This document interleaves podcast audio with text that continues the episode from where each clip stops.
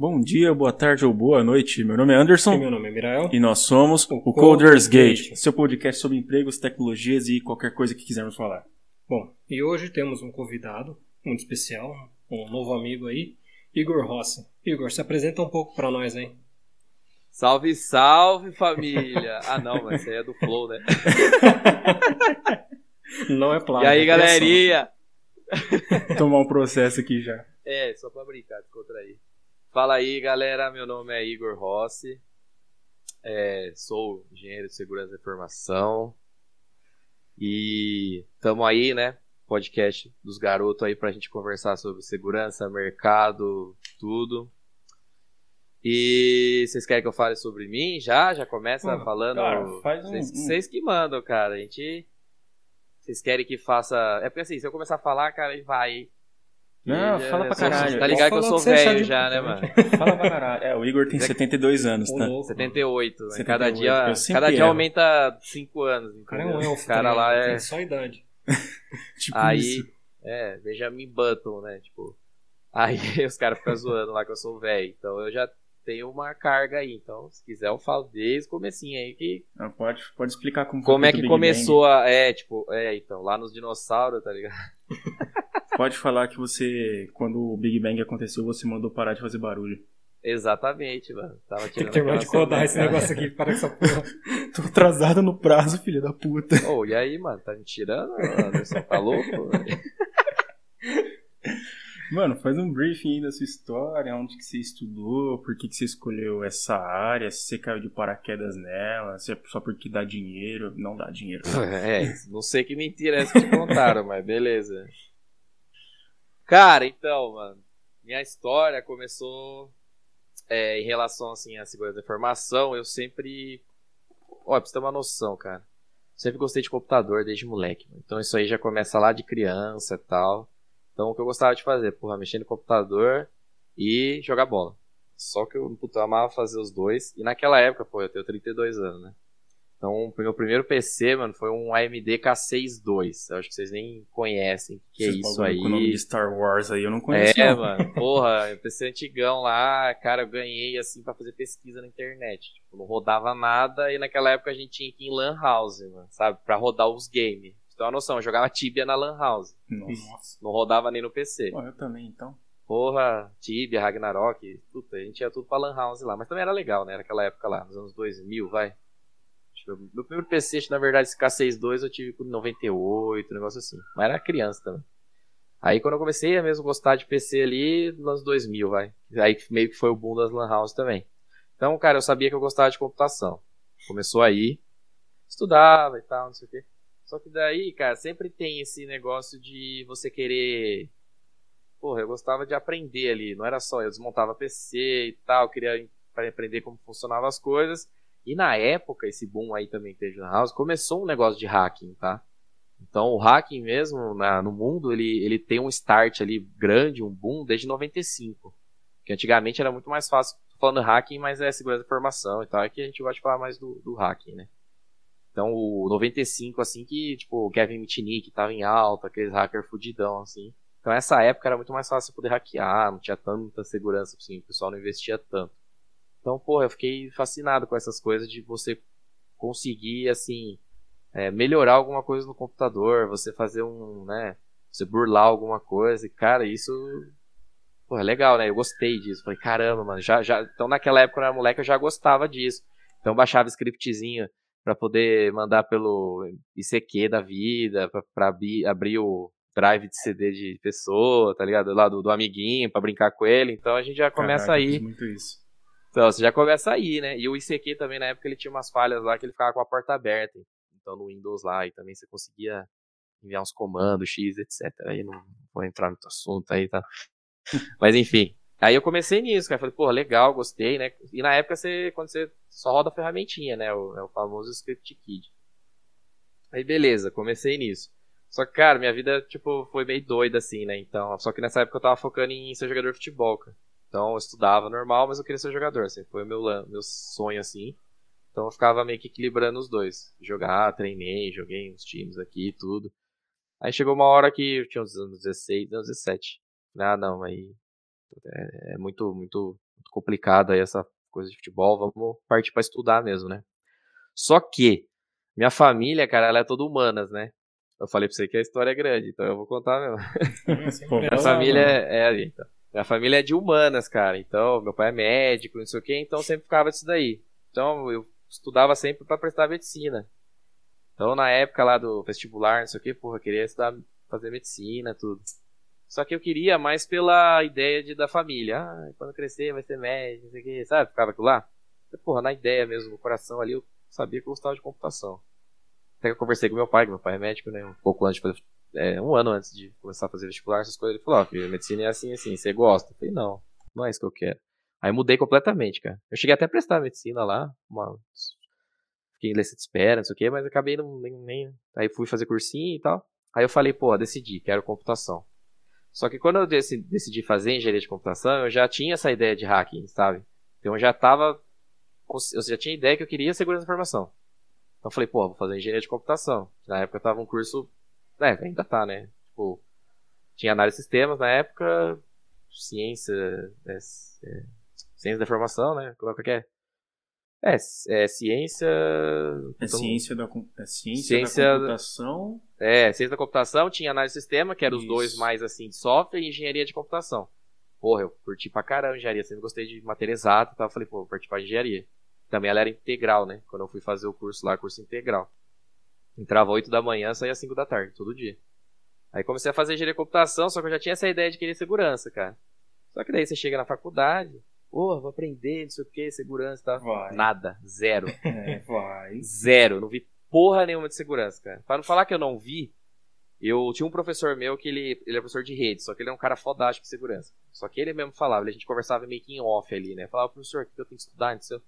Ele falava, pô, eu nem posso não falar essas coisas pra você aqui. Então tinha, tinha um, que um bloqueio na própria facu, assim. Você tinha que ir então, no boteco pra trocar essa ideia, né? É, a gente tava almoçando ali, um professor maravilhoso, cara. Chama Edmar Rezende. Puta top, mano. Puta professor fudido. Né? E então um abraço pra ele aí. E o cara manja pra caramba. Nossa, ele passou na entrevista do Google pra trabalhar na Google, tá ligado? Então, o cara é fodástico. Caraca. Só que é, ele não foi porque teve. Acho que a filha dele tava nascendo, um negócio assim, ele não podia mudar. Puta história, mano. O cara é fodástico. Então ele me deu os caminhos, cara. Só que daí, isso tipo, você fala assim, pô, é um negócio ruim, né? Não, eu, eu aprendi bastante a programar, né? Então tive que programar pra caramba. Nossa, Java, C, puta, programei muito em C.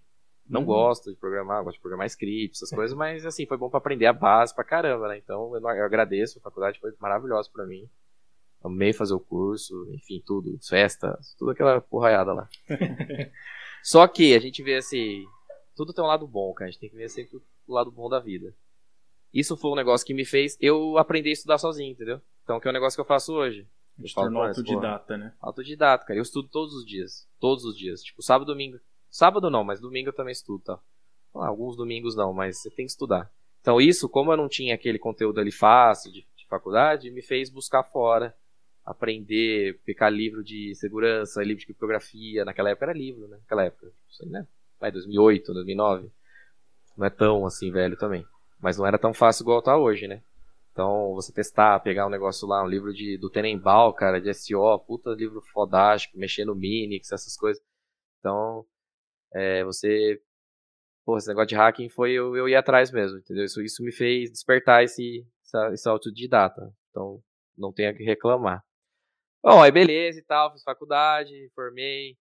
Aí me deram uma dica, cara um professor meu falou assim: ó, se você quer fazer uma pós, quer fazer um doutorado, não sei o quê, sai da faculdade e já vai, cara. Porque senão, se você demorar uns 3, 4 anos, você vai perder a vontade, vai que você casa, tem filho, aí depois você se arrepende. Então eu me formei, passou um ano, falei, ah, vou dar um ano pra, né, se parecer aí, festa, vamos curtir. Aí depois de um ano eu já emendei um MBA. Aí sim foi MBA de segurança.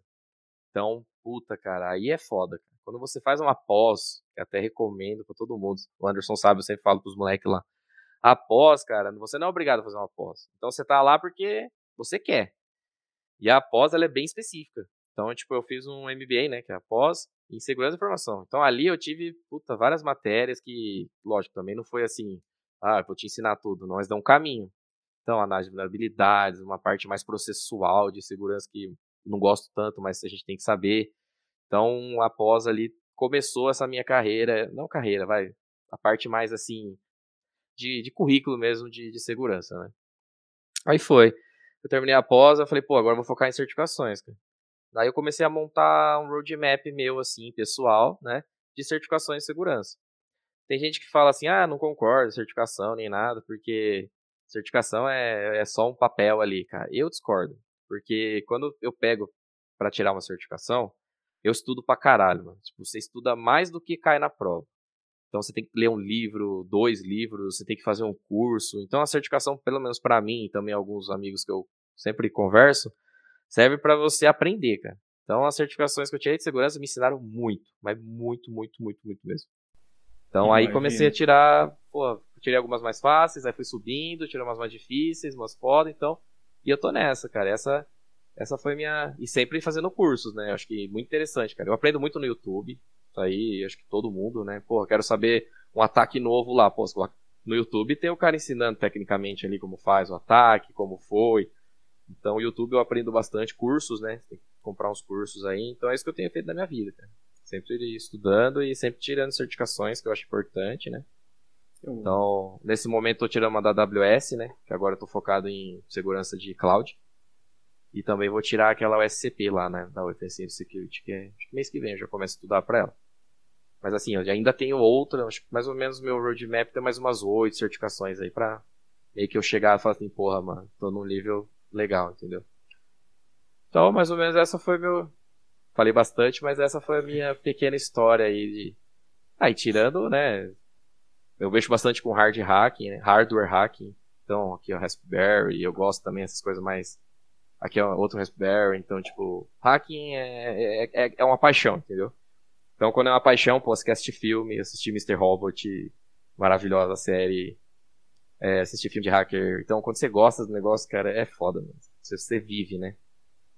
E também, é, só complementando, o hacking, ele não é só esse negócio de você pegar computador nem tal. Não, cara.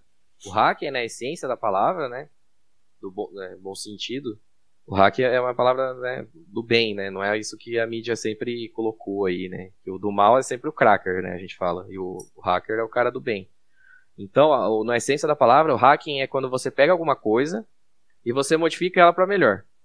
Então é isso a essência, entendeu? Isso você não precisa só em computação. Porra, se você for um cara, vai, de educação física, tem lá um treino que todo mundo faz. Pô, você pegou um treino, inventou um que seja melhor, porra, você fez um hacking, entendeu? Então, tipo, isso serve para é o estilo de vida, cara. Então, isso você serve para sua vida, cara, né? É isso que eu, que eu sempre comento pro pessoal aí. E é um negócio que eu sou apaixonado, cara. Tem, e também tecnologia, todas essas coisas aí. cara, tá, tá, A gente tá chegando numa era, né?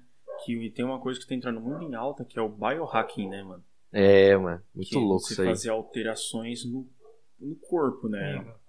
Eu tô de olho nesse negócio aí, cara. Você também tá, mano? Tô, é um mano. Colocar um corpo... chip. Cara. A gente conhece uns caras lá que colocaram, mano, na, nos eventos lá, né, na RoadSec. Na RoadSec tinha um cara gringo, que era especialista nisso aí, ele que tava colocando na galera lá. Eu fiquei meio assim, né, eu vi lá eles colocando, você coloca aqui na mão, né. Uhum. A maioria dos caras coloca bem aqui no... Aí você grava em RFID, né, qualquer coisa, pode colocar carteira de Bitcoin, pode colocar a senha do celular e tal, aí só passa a mão, né. Bem legal, cara. Eu vi uns que estão fazendo com NFC, né. Tá fazendo é. frequência de NFC. Se bem que é uma coisa RFID. É, o RFID, na verdade eles fazem o RFID porque é maior a distância, né? Sim. E o NFC tem que estar bem colado, assim. O RFID você pode fazer mais. Ah, não sei, é um dos dois aí, cara. é que o NFC fazer... ele é mais seguro, né? Então... Verdade. Eu tava querendo fazer um esqueminha de, de literalmente colocar um chip assim, alguma parada, só pra ficar.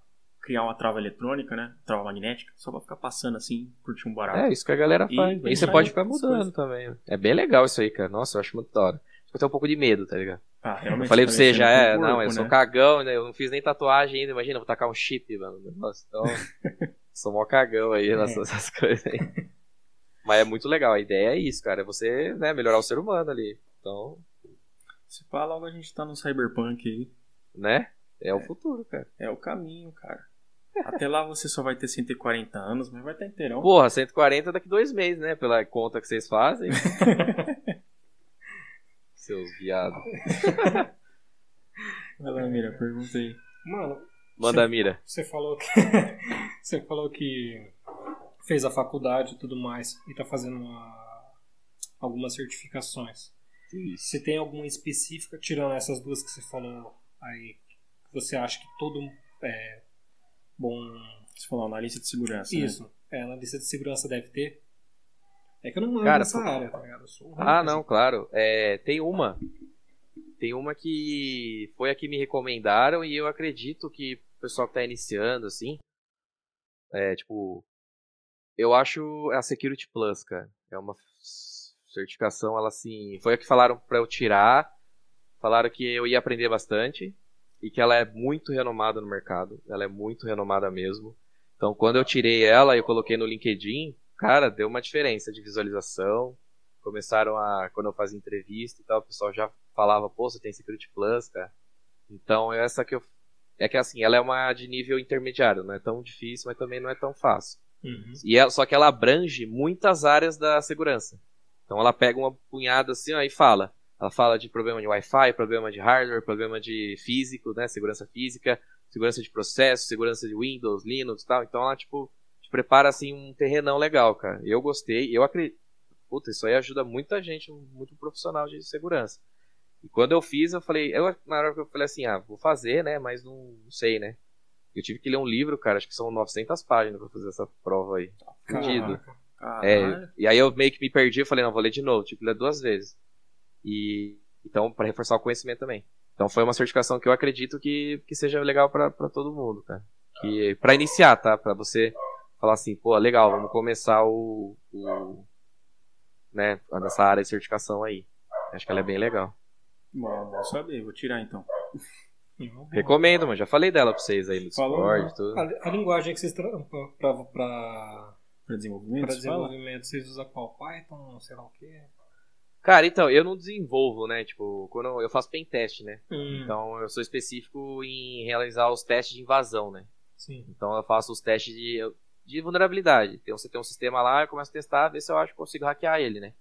Então eu desenvolver mesmo, eu não desenvolvo. O que eu, eu- normalmente eu faço, assim, que eu preciso são scripts. Aí sim eu dou uma programada, mas nada de desenvolver um sistema, master, nem nada. São scripts ali que vão auxiliar na automação do meu trabalho, né? Então vão, por exemplo, às vezes não tem uma ferramenta que, que eu preciso, aí eu tenho que codar ali. Mas tipo, são scripts sem linhas, nem nada. Tipo, não é nada assim. Mas Python é uma linguagem que eu gosto bastante, tá? Então, acho que ela é bem fácil aí e, e ela ajuda bastante. Cara, pro, Bem hack, legal. pro hacking hoje, Python é quase que obrigatório, né? É, São duas exatamente. linguagens cara. obrigatórias pro hacking hoje. É o C, que nunca vai desaparecer, porque é baixo Sim. nível. Uhum. É compilado, né? E o Python, porque tem uma gama de coisas absurdas que você pode fazer com ela, né? A galera faz muita lib, muita coisa, compartilha muito. Então Tudo, o cara. Python é perfeito para principalmente desenvolvimento de malware. Você faz um malware em Python muito fácil. E ele consegue bypassar, né? Os, É. como se- ele vê como se fosse um script normal, um programinha. Então, tem bastante backdoor escrito em Python, essas coisas aí. E. É isso mesmo, cara. Aí, ó, só pra você ter uma noção, a, por exemplo, tem uma. Nessa prova aí da USCP, você precisa fazer. Você precisa é, invadir cinco máquinas, né? Pra você passar na certificação. Tem uma máquina lá que você precisa utilizar a técnica de buffer overflow, que chama. Que é você estourar o buffer da aplicação, né? Então você tem lá um vetor, falando bem tecnicamente, tá? O Anderson sabe. Tem um vetor de caracteres, por exemplo, tem 20 caracteres ali que você pode escrever na aplicação. Você fazer um buffer overflow, você faz estourar esse limite de 20, você consegue para mais. Só que o programa, como ele só vai identificar 20, o resto ali que tem no. Você consegue colocar programas maliciosos, entendeu? Então o hacker normalmente faz isso, é uma técnica de buffer overflow. E nessa prova, ou normalmente o que a gente utiliza para fazer essa técnica do buffer overflow é o Python. Então você cria um scriptzinho ali que ele vai fazer, né, descobrir aonde que você precisa colocar esses outros códigos maliciosos para você conseguir fazer invadir essa aplicação, né? Então é bem legal, cara. Python é- ajuda muito nisso aí, entendeu? É, realmente. Só um exemplo. se você vê, por exemplo, no Mr. Robot, você vai pegando as telas deles ali, claro que é a atuação, mas todos os malwares deles são feitos em Python. Sim. Os malware, os worms Script, que a irmã tudo. dele escreve lá, É. tudo em Python. Python é foda. Eu tava, eu tô, tô olhando, assim, né, que tem uma linguagem agora que tá, tá começando a ficar show também, tá, pra segurança, que é a Go, né? Verdade. Golang, né? Então, porque ela é muito rápida, ela é muito performática, muito mais Sim. que o Python. Então, Google a meio, né? galera. Hã? E tem Google no meio. Então, e a galera tá começando a criar as ferramentas novas de, de hacking, tudo, tudo em Go. Bom Eu tô. É, então, tô pegando umas ferramentas aí novas e tal, tudo Go, você tem que aprender a instalar o Go e tal. E o pessoal mesmo de segurança do mercado que eu tenho acompanhado, o pessoal famoso, tá tudo começando a estudar Go também. Por causa disso, cara, ela é muito rápida. Então, se você estiver rodando um scriptzinho em Python e em Go, tipo, pra mesma função, você vai terminar muito mais rápido aqui, entendeu? Então, e nesse mundo de hack você precisa ser mais rápido. Então, Performance e tudo, né, cara? sim. Real, mano. Real. Pergunta aí, Mira, que eu sei que você tá é que fofada. É que vocês estavam falando do, do chip e tal, mano. Eu tava pensando naquele bagulho que a gente tinha falado lá com, o- foi com o professor Fugere, se eu não me engano. Que Ah, eu tinha sim. falado lá. Que tem um. é, eu esqueci qual é o nome da empresa lá, o nome do maluco. Eles criaram um chip, não um chip, né? Uma placa, uma pequena placa, um chip praticamente, que vai direto no cérebro. Só que ele, Caralho. além de coordenar, é, ter acesso às suas coordenações motoras e neuroreceptores e transmissores, você consegue ter acesso externo, então tá ligado? Com o comando que você consegue é, usar nele, você pode ter acesso a televisões, notebook, celular. E Ah, então a ele libera bagaceira tipo onda de NFC. Isso. Mano, eu hora, achei hein, muito louco, cara. Tipo, é um projeto que tá em desenvolvimento, mas já tem testes, tá ligado? Falei, imagina ser hackeado, mano. Você se fode. Você É. vira tipo um robô da pessoa. É foda, cara. É, tem os seus. Essas coisas sempre tem um lado bom e um lado ruim também, né? Então, É. Você que, é da, você que tá monstrão na área aí, já existe hacking de autômato? Quem que tá mostrando na área? Você que tá monstrão, cara. Ah, que isso, mestre. Você que é, você que é o mestre São seus olhos, cara. Você, você já existe hacking de automóveis? Já, mano. Não, de automóvel já, já vi, cara. Porra, Tesla, Tesla, né? tempo atrás, não foi? Tem Tem vários, cara. Os tem caras põem lá pra você. É tipo o bug bounty, né? De, do, do carro. Então eles falam assim, ó, quem hackear aqui e tal vai ganhar recompensa. E tem bastante, cara, consegue. No começo era muito mais fácil, agora os caras já estão. Não manjo muito, tá? Eu não sou especialista nisso nem nada, mas tem um cara que eu sigo lá, é o Júlio de la Flora, ele é um cara, assim, nessa área aí de, de hardware, né? De hacking. Ele é um cara fudido, né? É, ele sempre posta as coisas, conteúdo, tudo ensina, né? E ele mostrou várias coisas em relação a isso aí de carro, né? Você hackear carro, essas coisas. Então os, os caras ficam lá testando, entrando no sistema, abre porta. Mas, ixi, isso aí tá, tá bem avançado, cara. Esses carros mais é autônomos, né? A gente tá falando. Isso. Então, os carros autônomos é, é muito, tá, tá, tipo, é muito mais fácil, entre aspas. Mas esses carros normais nossos, dá pra você hackear o, o controlinho, né? Que é o, Ah, tô ligado. a onda ali. Uhum. Então você consegue, por exemplo, alguém vai fechar o carro, você tá perto ali, você consegue copiar o mesmo, a mesma onda do sinal. Então, quando você copia para um sistema seu, né, ali, tem, ele chama hack RF, então ele clona isso. Aí quando a pessoa sai, você vai lá e, e volta esse mesmo, essa mesma onda e abre o carro. entendeu? Isso aí dá pra fazer também, é bem tranquilo. Não façam isso em casa, crianças. Isso aí é, Tranquilo. é só pra modo pro- propósitos educativos, tá? Mas isso aí eu aprendi com esse Júlio de la Flora também, que é um cara bem focado nessa parte de hardware aí. Caraca, que top. Caralho, e não me ensinando aí como roubar um carro. Que isso, mano? Não. É, apenas Caso- para fins acadêmicos. É, pessoal. exatamente, propósito. Eu nunca fiz isso aí também, eu não tenho noção. Só assisto o vídeo, gente.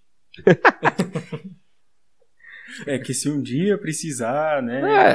É, e, ah, Nunca se sabe quando você vai esquecer a chave. de um- exatamente. Vamos supor que um cara aí pegou a minha chave, rouba meu carro, eu só pego o revólver, abro de novo, tá tudo resolvido. Eita. Que, É, que perigo, hein? Isso é perigoso. Eita. Cara, Manda, manda. o que que você... Assim, o que que te fez querer o pen testing e não a, segura, a, a segurança, a parte de defesa?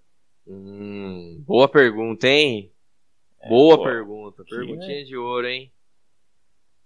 Cara, é assim, né? Igual a gente já comentou, a gente sempre comenta. Segurança tem muita área, cara. Você fala assim, ah, vou fazer segurança informação. Não, não é assim. Eu, eu, tipo, eu até comparo com medicina. Você fala assim, pô, fazer medicina. Pô, mas depois você tem que, tem ir pra uma área, né? Pô, oftalmo, né? Cardio. Porra, tudo aí, né? É, urologista, tudo. Então, você tem a sua especialização. E o pentest, ele é, cara, é que mais me. Porra, é a segurança ofensiva, cara. Então é você atacar mesmo ali, é você simular o ataque hacker, você hackear o negócio mesmo antes que né, um, um agente malicioso, que a gente chama, né, um hacker do mal, faça.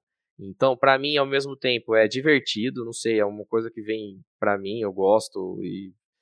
Porra, é paixão, assim. E também, ao mesmo tempo, é gratificante, né, cara? Então, você tá ajudando ali a empresa você trabalha. Hoje, na empresa que eu trabalho, eu faço isso 100% do tempo, né? Então, a gente testa os produtos lá.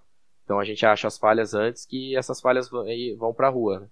Então, a gente tá ajudando as pessoas que não tem uma conta roubada, imagina, pô, a gente é você ter o seu software ali acessado e, por exemplo, vai tem grana lá, método de pagamento, você você é, é, prejudicado, né? Então, se a gente descobre essas falhas antes, também é gratificante. Então, para mim juntou os dois lados, cara. Mas essa coisa de atacar, mano, para mim é é vem, sabe? Tem gente que é o contrário, o cara ama defender, tá ligado? Que é o pessoal de Blue Team chama, né? O pessoal de atacar aí é o Red Team, né? A gente fala.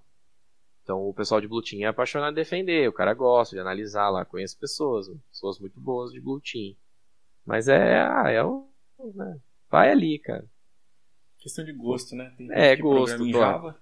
É, exatamente. Um salve pro Diogo aí, nosso brother. Ele ia ficar puto quando eu vi isso. Vai. Diogão é monstro Os no Java. Sênior de Java aí. Sênior de Java. Com nós. Cara, assim, a área de segurança realmente é enorme, porque, por exemplo, falando assim do Red Team, Blue Team, não tem só isso. Por exemplo, a criptografia é uma parte muito importante da segurança da informação. Uhum.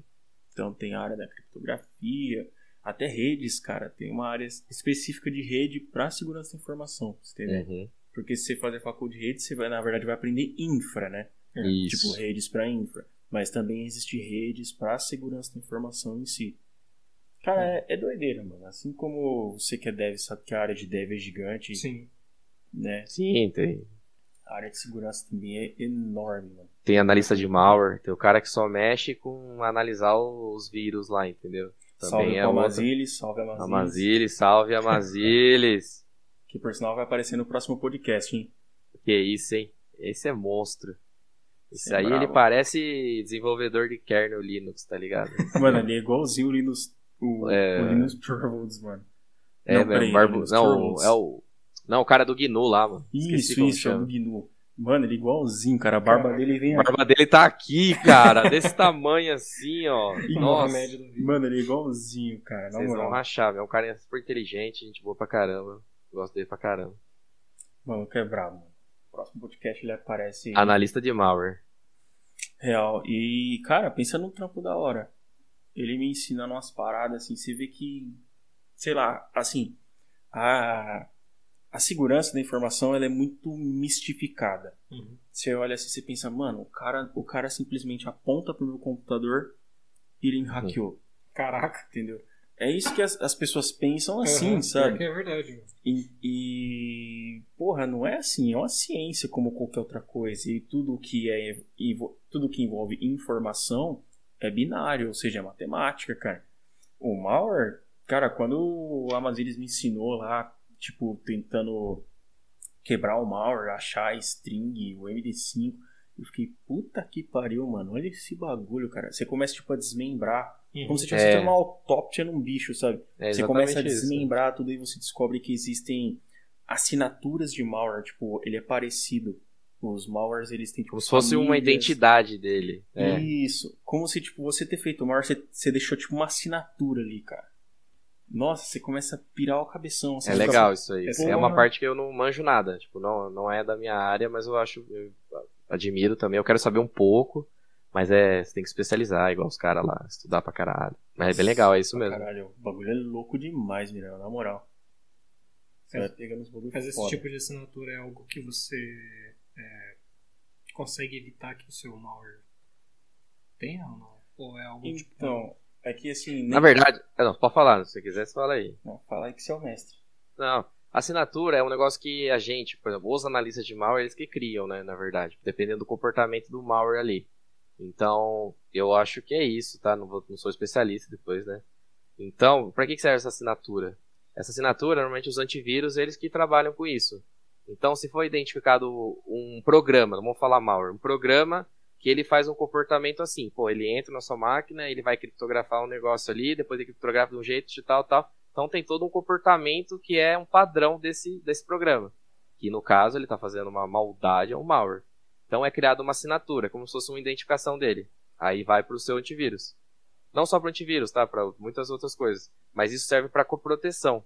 Então, se, como alguém já descobriu isso, se por isso que você sempre atualiza o seu antivírus, porque vem novas assinaturas uhum. de novos malwares para quando vier um programa desse, o seu antivírus já saber que ele é um malware e evitar, entendeu?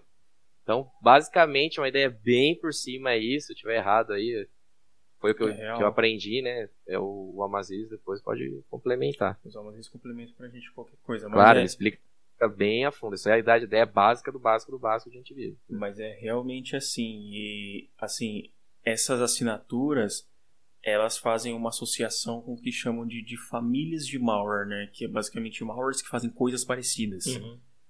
Tipo, ultimamente estava tendo um malware meio fudido aí, o, o Lucifer, que estava complicando aí na comunidade. Esse deve ser perigoso, deve hein? Deve ser perigoso, né? É. Então, tipo, ele, ele tem uma família específica, entendeu? Tava complicando. Tanto que é por isso que não só antivírus, mas o seu Windows atualiza muito. Sim. É. Porque como o pentester, você sabe, né? O Windows é o sistema operacional mais atacado, entendeu? É, a galera tipo, faz tudo para tentar quebrar no Windows porque o maior número de pessoas utiliza o Windows, né? Uhum. Então, por exemplo, a, a segurança de você usar um sistema Linux é que não tem tantos malwares desenvolvidos para o Linux. Então, compilados para o Linux, né? Então você tá um pouco mais seguro. Sim. Fora trocentas coisas que o Linux favorece a gente, né? Uhum. Então, por isso, o sistema operacional está sempre atualizando, normalmente atualizações semanais que deixa a gente com ódio é, e sangue no olho. Sim. A culpa não é do sistema, né, cara? É. A culpa é dos caras que quer, quer atacar nós, né? Esses caras é. tipo o Igor aí, né? Não. Parei com isso aí. Opa. Opa, eita. Mentira, mentira. É. Propósitos educacionais. Sempre com lábios reservados. Cara, desmistifica outra coisa aí pra nós. Acho não, que eu você, não. Acho que você. Vocês ah, são é, da você... polícia aí, mano? Que isso? Estão já explanando os ataques do é, cara aqui, ó. É, mano. Cara, desmistifica outra coisa pra nós aí, que provavelmente o Mirael ia acabar perguntando isso ao decorrer do episódio. É... Explica um pouco sobre como funciona uma análise de vulnerabilidade. Hum. Que isso, hein, cara. Você tá com umas perguntinhas boas, hein, mano. Você fez o dever de casa, hein? Fiz, mano. Já pensei, já pensei em tudo que perguntar já. Então, é, tem duas coisas, né? As, é, tem, igual você falou, tem a análise de vulnerabilidades e tem o pentest. São duas coisas completamente diferentes. Quando a, a pessoa não conhece muito, ela acha que é a mesma coisa. Mas não. A análise, a análise de vulnerabilidades normalmente é um, é um método assim, é muito mais automático. Então é você chegar lá na sua rede ou no seu, na sua própria máquina e rodar uma ferramenta. Normalmente a gente tem os scans lá, né, que são bem famosos, que são muito bons, que é tipo o Nessus. NMAP? Não, o Nmap ele é um scan de rede. Não ah, tá. necessariamente ele vai encontrar vulnerabilidade. Tudo bem, tem os scripts dele lá que chama é, Nmap Script Engine, que ele tem umas, uns scripts lá que eles também acham vulnerabilidades. Mas não, a principal função dele, né, é, é, até que Nmap significa Network Mapper, né? Então ficou Nmap. Mas, por exemplo, os scans mais famosos são Nessus, OpenVAS, que a parte seria uma, um fork do, do Nessus, né? Virou um fork, é muito bom, eu uso. É de graça, você baixa lá, instala. E tem o Qualis também, que eu já mexi num outro trabalho muito bom também. Então, o que, que essas ferramentas fazem? Você vai lá, roda lá, aponta, né? Realmente, ó, vai naquela máquina lá. Então, por trás, ele tem um monte de testes que ele precisa fazer e também, dependendo do resultado que ele faz do teste, ele vai identificar se tem a falha ou não. Isso é análise de vulnerabilidade. Não tem muita parte manu, é, do, do, do, cara ali, do, do test, né, do analista. Então é só rodar a ferramenta e você tem um report, vem um, né, um relatório com tudo que você precisa fazer. Só que o problema disso é que ela dá muita falso positivo, tá? Hum. Então bastante essas ferramentas aí, você precisa pegar, não é assim, ah, só pegar um relatório e acabou, foda-se, não.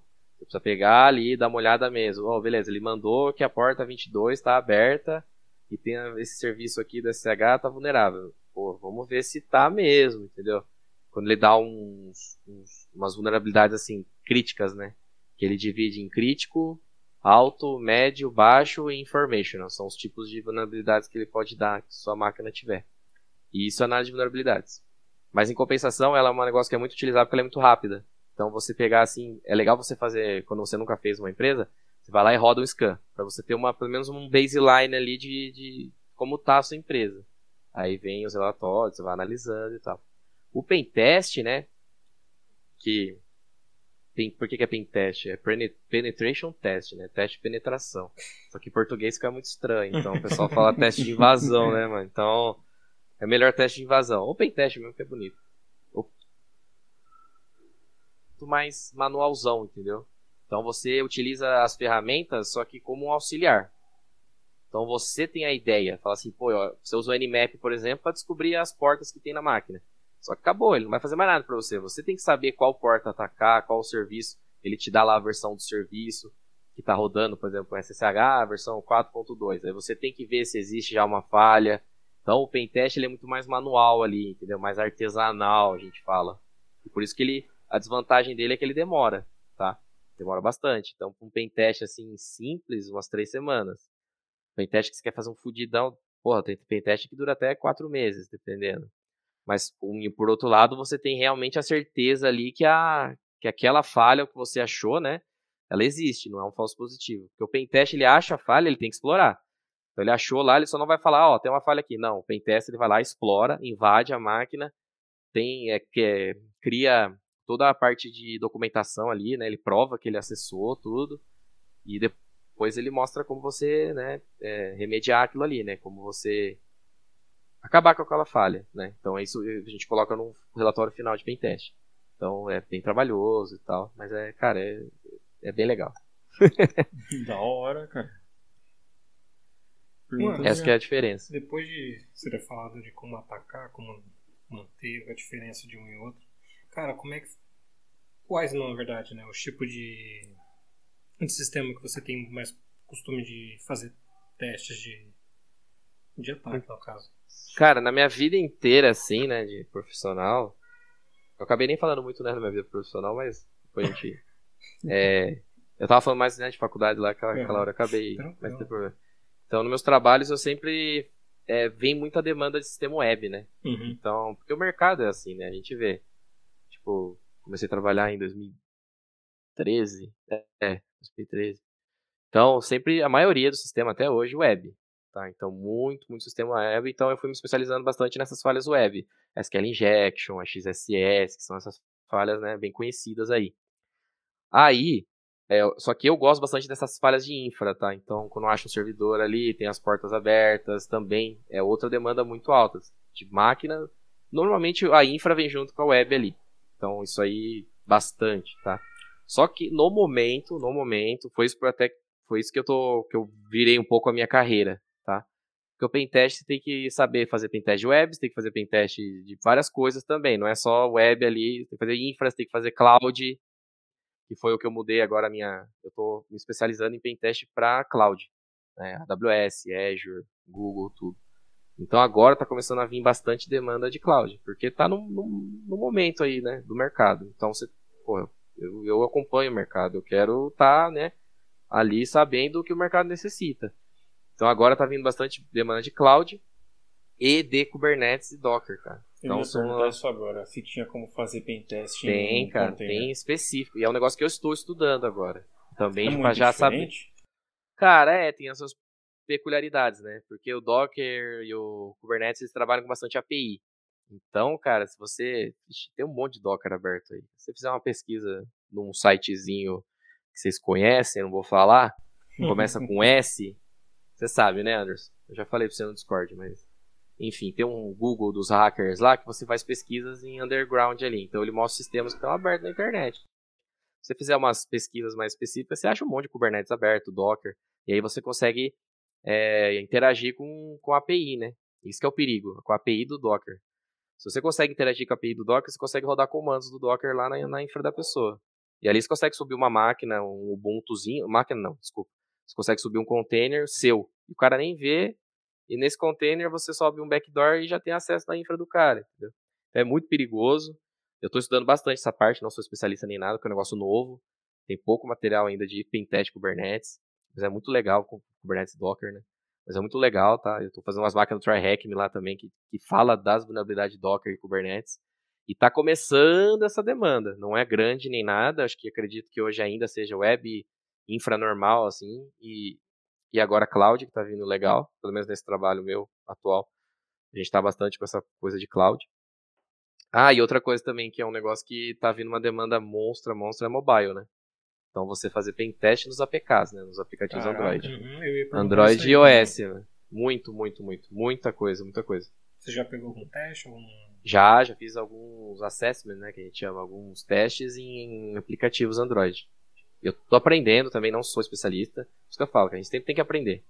Então, o pentest eu sempre, né, falei, é web infra. Mas agora a gente tem que sempre partir para outro negócio. E o mobile eu tô aprendendo muito, né? Nesse trabalho que eu tô fazendo lá. E eu já fiz teste nos aplicativos. Bem legal, cara. É outra metodologia, não tem nada a ver com o pentest web. Tem algumas coisas de web que você usa nos aplicativos, né? Tem WebView, essas coisas. Sim.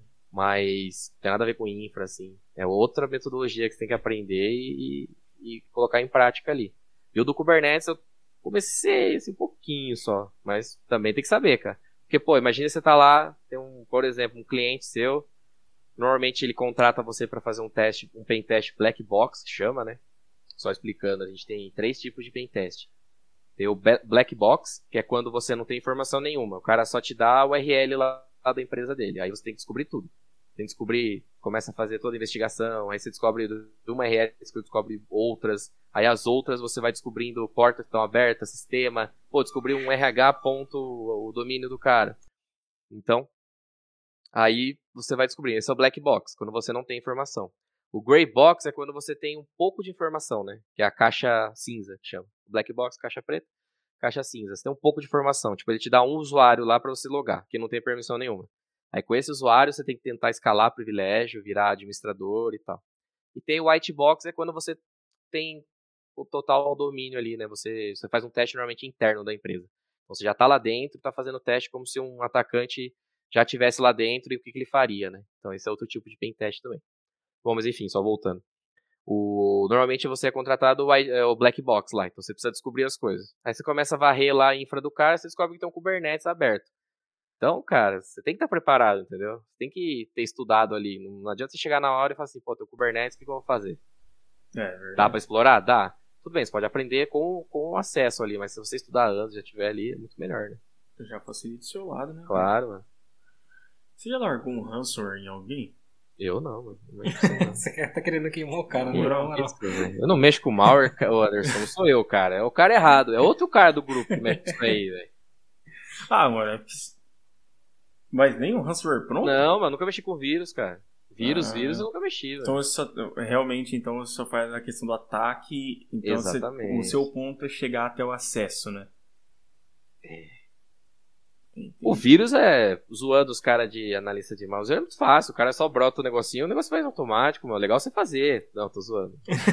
Mas o. É, outra tática isso aí, que normalmente é utilizada, né? Então o cara. Esses hackers aí que a gente fala de acessar web, tudo, é, não é.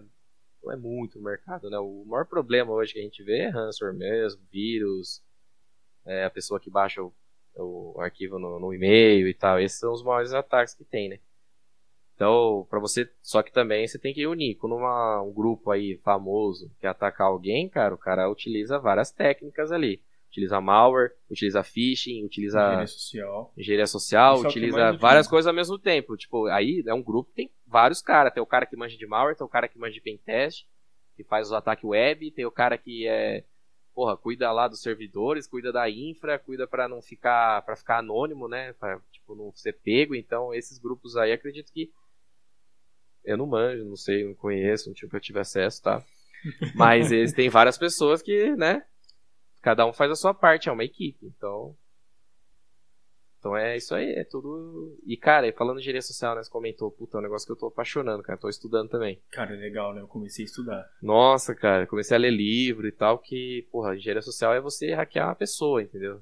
No bom sentido, é você usar de técnicas ali, de influência, né? Persuasão e fazer a pessoa a pessoa te, te dá o que você precisa, no bom sentido, tá? Então No isso é legal, sentido. cara. É, tudo depende do seu. É isso. E normalmente os ataques. Atualmente os ataques também que bastante. Tem bastante melhor. Melhor, né? é, são melhor aproveitados, os ataques são tudo com engenharia social também, né? Então. Porque tem muita ferramenta de defesa ultimamente. Então é melhor. O, o elo mais fraco né, das empresas hoje são as pessoas. Então o É. cara que não tá. Aquele colaborador seu lá que ele não tá bem treinado, ele vai clicar no e-mail que tem um malware. Ele vai receber uma ligação e vai cair no golpe, entendeu? Então, tipo, engenharia social hoje tá muito em alta, cara. E é legal você estudar e tal. Nossa, eu sou, tô apaixonado disso aí também, que eu tô lendo uns livros muito loucos pra aprender isso aí. É, sem contar que o pessoal sempre joga as próprias informações muito fácil na internet, né? Exatamente, Exatamente. tá muito fácil a coleta de vida, informações. É, um Você processo muito importante, sabia? Sim. Coleta certeza. de informações. A engenharia Sim, social cara. sempre começa na definição de um alvo. Definir um alvo, você tem que coletar a informação dele. Aí o resto, cara, jogo de lábia e vai. Uhum. Essa parte de coletar informações é a segunda fase do pentest. Essa Tem uma é metodologia do de pentest que ele tem sete fases, essa é a segunda. Chama Information Gathering. Você vai coletar o maior número de informações do seu alvo. Sejam informações passivas, que são essas que você vê na internet, ou informações mesmo que você está tentando ali uma porta aberta, né, da aplicação, essas coisas. É a parte de recon que a gente chama.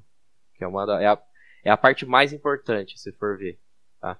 É, até a gente usa, eu uso né, uma frase do Abraham Lincoln, que ele falou. Eu não lembro agora o valor, é, exatamente, mas ele fala assim: se me derem 8 horas para cortar uma árvore, eu vou passar 6 horas afiando meu, meu machado.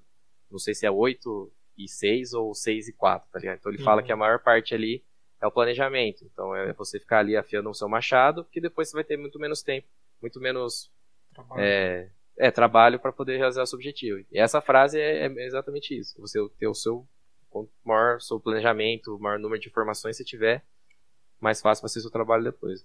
E acredito que para desenvolvimento também, cara. Porra, quanto mais você, você montou ali a arquitetura do, né, da sua aplicação, mais, pô, sei que eu preciso de um banco, preciso fazer a, tal acesso, não sei o que, você monta tudo ali, pô, é só passar pro código, papa. Só não, claro. Mas é, acho que facilita muito mais, né? Sim, fica muito mais fluido pra trabalhar, na verdade. Sim. Com certeza. Você como deve pode. Ah, não, Mas- direto. Putz. Sempre. Quanto mais explicado na sprint for, ou qualquer outra coisa que você for fazer, melhor. Exatamente. Menos bosta, menos teste. Menos, menos teste não, Não, mas teste menos não, mas menos é, merda Menos acontece. merda acontece, menos refatoração de código. Real, cara. Muito real, mano. É, né? E essa garrafa de vodka atrás de você? Eita. Não, Mano, seu cabelo tá vermelho, né, mano? Agora que eu lembrei. É, né? ele tá ruivo agora. É, agora eu Nossa. sou. Agora eu sou o ruivo do rolê, Ah, mano. ruivo, ah, ruivo. É, tá direito. parecendo um anime, mano. Que a galera de casa aí não tá vendo, né? Vai estar só ouvindo depois, né? Mas, cara, o Anderson tá parecendo um, um desenho, tá ligado? Não sei. Parecendo um desenho, é foda. Parecendo um desenho foi demais. Imaginei os desenhos do Alex, tá ligado? Puta merda, mano, fala isso. Desenho brisado da porra, mano. Os desenhos que dá, dá até medo, mano. Cara, aqui, você falou que sua família geral é, é de humanas ou biológicas, né? Tipo, seu pai é Aham. médico. Mano, o que, que ele achou de você seguir carreira nessa área? Porque às Cara, vezes os pais têm meio que aquele orgulhinho, tipo, pô, É, meu filho é, o que eu quero. Meu pai é completamente de boa, mano. Ele falou, não. Ele mesmo falou assim: falou, cara, a medicina tá, tá decaindo, vários problemas lá em relação aos planos de saúde. Acabou assim com o médico, sabe? O médico ganhava bem antes, hoje não ganha, porque ele depende do plano, né? Todo mundo chega lá com a carteirinha e tal. Então, nesse momento ali foi que deu essa virada, ele falou: meu pai já aposentou tudo também. Ele aí falou: ó, tá difícil medicina, não sei o que, se, se você tiver a paixão por medicina, vai. Mas não, você tem que fazer o que você ama, cara. Independente do que seja. Eu falei, ah, computação. Ele mesmo falou pra mim, ah, você não gosta de computador? Você não. Eu falei, ah, então. Então ele gostou pra caramba e hoje, porra, gosta pra caramba. Eu chego conversando com ele essas coisas. Ele sempre tá antenado com essas coisas de notícia. Porque a computação em si, né? Vai, a tecnologia tá em alta, cara. Sempre vai estar em alta. Então, qualquer notícia tem, mano. Qualquer vira e mexe tem coisa de ransomware. Ah, Uhum. criptomoeda. É tudo que tecnologia. Então, esse, esse nosso, né, nossa área, ela é muito. É futuro, cara. Não tem. Sempre aumentando, né? O, a necessidade, tudo. Tudo é tecnologia. Não computação em si, mas é tecnologia. Tocou num ponto da hora aí, hein, cara. Criptomoeda. Ah, O Igor é o cara da criptomoeda, mano. sou nada. Eu gosto, mano. Eu estudo. Ele é o mestre dos magos da criptomoeda. Ele aparece no rolê e falou, "Ô, tal moeda tá em alta. Não, mentira. Aí que nós faz? Nós compra a moeda, mano. E. E eu sumo tomando com o dinheiro pro lucro, é, mano. Mentira, eu não recomendo ninguém não. Isso é crime. Ó, pessoal, não recomendo nada. Eu chego e eu falo que nem os caras do YouTube lá. Eu falo, mano, ó, eu tenho dinheiro, eu vou apostar nessa moeda aqui, entendeu? Quem quiser, fala o que quiser, mano. Não recomendo nada não. Mas eu tô investindo em. Eu invisto em criptomoeda sim, eu gosto. Acho legal. Só que é legal, eu acho legal como funciona, né? Então eu estudo o projeto, tudo. Mas eu tenho. Ultimamente eu tô fazendo uma baita de uma educação financeira minha. Tava até conversando com os moleques aí. Tô estudando mesmo educação financeira. Então eu consegui poupar muito custo meu ruim que a gente tem na vida, todo mundo, né? Uhum. Ah, tem aquela. Ah, é 20 reais ali, 30 ali. Cara, se você for ver depois no final do mês, mano, você economiza uma nota, velho. Cortar coisa que você não tá. Por exemplo, tô pagando Netflix, não assisto todo o teu tempo. Pô, tira, corta. Se tiver 25 reais, você tá economizando, cara. Então eu fiz isso na minha vida, entendeu? Uhum. Então, tipo, aí sobrou uma grana lá que é pra investimento. Então eu tô aprendendo a investir. É, né, ações, esses fundos imobiliários, essas coisas daí também. E criptomoeda eu já tava começando a investir antes, né? Faz uns seis meses assim, que eu faço uns aportes ali. Então já consegui um- uma grana legal. A gente vai colocando um pouquinho, nada absurdo, né? A gente, a gente vai aprendendo. Ninguém é um, ninguém é um Elon Musk da vida, né? É, que não pode manipular as moedas, né? Ainda não podemos, mas quem sabe um dia manipular as notícias, né? Entre aspas. Mas eu gosto, cara. Acho que criptomoeda é o futuro. Recomendo o pessoal. Tava até estudando ontem isso aí, o pessoal falando pra sempre colocar um pouquinho em Bitcoin, né? Bitcoin é a moeda do futuro mesmo. Porque ele é tipo ouro. Então, conforme vai passando o tempo, menos Bitcoin vão, vai ter, mais ele Sim. vai ficar valorizado. O ouro é a mesma coisa, né? Vai acabando, ele vai ficando mais valorizado. Então tem várias pessoas lá falando bastante isso daí pra você colocar, sei lá, 100 reais por mês em Bitcoin. Interessa o valor, vai guardando, vai guardando. Que 15, 20 anos, filho, você vai ver quanto você tem. É, isso é verdade. Então é isso que eu tava estudando, que eu já faço, tá? É só esses aportes. Mas isso aí é outro papo, é educação financeira, eu também não sou mestre nem nada, comecei a aprender agora isso aí. Tem cara que manja muito mais. né? Depois do boom que o Bitcoin deu, não duvido Então, de nada, cara, velho. E tem algumas moedas que eu apostei e guardei, cara. Falei assim, eu acho que essa moeda aqui pode, pode ser um Bitcoin daqui 5 anos. Eu guardei lá, 300 Estourou, moedas daquela. Ainda não. Comprei, tipo, faz pouco tempo, mas vai que daqui 5 anos a história. Imagina, 300 moedas lá que eu tenho. Cada uma valer 300 mil, Então, é, realmente. entendeu? Que é o que o Bitcoin vale hoje, né? 300... Ah, caiu um pouco. É, É, duze- então entre 335. 240 mil, é, ele vai ficando nessa faixa, imagina. Então a gente não sabe, cara. Só que eu- muitas empresas, muitas empresas grandes, Tesla, Google, Microsoft, entre outras aí, elas têm comprado os Bitcoin na surdina. Então Sim. isso também significa que a gente também tem que comprar. Fica a dica aí. Não é dica, não é recomendação nem nada. Só tô falando o que eu faria, que eu estou fazendo, beleza? Façam o que vocês quiserem. Exatamente, não é recomendação de investimento nenhum. Vocês pegam e estudam essa porra aí que é foda e cada um fala o que quiser com o dinheiro. Mas é Porra. trabalhoso, né, mano? Estudar Bitcoin. Cara, eu comecei e falei, ah, mano. Ah, eu gostei, cara. Então, tipo, eu vou um pouquinho por dia, né? Então, essa parte de cripto. é- Ah, cripto é que nem associação, né, cara? Uhum. Então, eu gostei, gostei disso aí, entendeu? Esse negócio financeiro. É legal você estudar um pouco também fora da sua área. É, é Pegar verdade. alguma coisa ali, senão você fica muito bitolado. Porra, TI, TI, TI. Não, vou começar a estudar. Então, tô estudando essa parte de educação financeira, que todo mundo tem que ter, mano. Não é, não é exceção. Você tem que saber o que você vai fazer com o seu dinheiro. Uhum.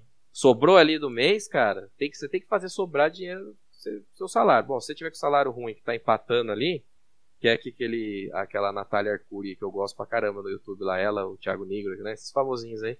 Eles falam, meu, você, sua renda tá ali batendo com com que você gasta, pô, você vai ter que fazer alguma coisa pra você aumentar sua renda. Ou fazer outros negócios, ou investir em você, curso e tal, melhorar seu currículo pra você ter um salário maior. Aí tendo o salário maior, você pega essa grana que sobrou e faz essa grana trabalhar pra você. Como que você faz? Com investimentos. Investimentos certos, hein? Não vai tacar lá numa ação que você acha que vai subir. Aí é, É. risco pra caramba. Então, isso que é legal. Você pegar, pô, 20% vou colocar aqui no tesouro. E não sei o quê. Então é isso que eu tô aprendendo aí. E a molecada nossa lá do, do trampo, eles manjam pra caramba disso. Eu tenho aprendido bastante com eles. O Diogo tem me ajudado bastante lá. O pessoal do grupo, eles gostam também disso daí. E é legal você saber o que fazer com sua grana, né, mano? Porque eu era um cara que até, sei lá, até uns meses atrás eu ficava, o que sobrava dinheiro eu deixava na poupança, cara. Isso aí é a pior coisa que tem que fazer, entendeu? É. Só perde dinheiro lá. Então pega esse dinheiro, cara, e investe legal ali. Deixa pra no CDB, né? Essas coisas aí pro futuro. Nem que seja pouquinho. Tem esses canais aí falam, pô, começa investindo com 200 reais por mês. Você consegue poupar a sua grana e, e lógico, não é todo mundo, vamos generalizar e tal. A gente sabe a dificuldade do Brasil, tudo. Mas se você conseguir ali duzentinho, cara, vai indo. Entendeu? Devagarzinho. É isso mesmo, é essa a ideia aí. Que não tem nada a ver com security, vai, foi um papo que veio aí do nada. Não, mas é é um papo, mas é um papo da hora pra caramba. E, Ah, eu gosto, cara. de certa forma, até tem a ver com security. Talvez não exatamente com TI, mas com segurança financeira, porque... Exatamente, segurança sua, né? O seu futuro ali. Cara, assim, pra mim a criptomoeda é o futuro simplesmente pelo fato de, por enquanto, ela não ser rastreável. Eu já gosto disso. Ela Você gosta, né? Você É, você gosta gosto. porque, né? Vai fazer merda com essas moedas aí, não, né? Nada a comentar. Você tá ligado, né? Por isso que os, os malwares, né? Os né, utilizam criptomoeda por causa disso, né? Dá pra rastrear. é, Uhum. Um assunto interessante, é, sequestro de dados, isso aí, os caras pedem pagamento em Bitcoin, porque não vai saber pra onde tá indo. Sim. Eles pedem bastante Monero. Monero. Monero. É, Monero é a principal moeda de privacidade, assim. Não tem Hum. como se rastrear de jeito nenhum mesmo. Bitcoin, os caras falam até que dá pra você ir pingando e às vezes você pode até conseguir chegar, entendeu? Não sei como funciona essa parte de rastreio, não posso, não quero falar. Mas a Monero mesmo, ela é a moeda, a principal característica dela é privacidade. Então acabou, não tem como se saber mesmo. E a maioria dos, dos ransomers, essa aí. Pelo menos até o que eu acompanhava, tá? Não sei esses mais novos, não sei o que eles estão pedindo, mas era bastante Monero. Uma moeda bem legal aí. Caramba, nem, nem tinha conhecimento dessa moeda. É, mano, vê lá, escreve aí depois, Monero. A gente falando de engenharia social, teve uma vez, mano, olha que brisa. De uma empresa que eu era estagiário. E. Olha que doideira. A moça, ela recebeu um e-mail. E no e-mail falava que gravou a webcam do notebook dela tal, ela assistindo conteúdo pornô e, e tal, né? Beleza. Mano, você acredita que ela não pagou o cara que pediu os Bitcoin? Mano, E deu merda. nem se Não, ela pagou o cara? Ela pagou o cara. Ah, entendi. Ela não pagou. Ah, pagou. ela, ela pagou Nossa. o cara. Era engenharia social, velho. É. Ela pagou o cara. Aí depois ela veio perguntar pra mim. Eu falei: Não, ignora isso aí. Ela, mas eu já paguei. Eu, quê? Nossa.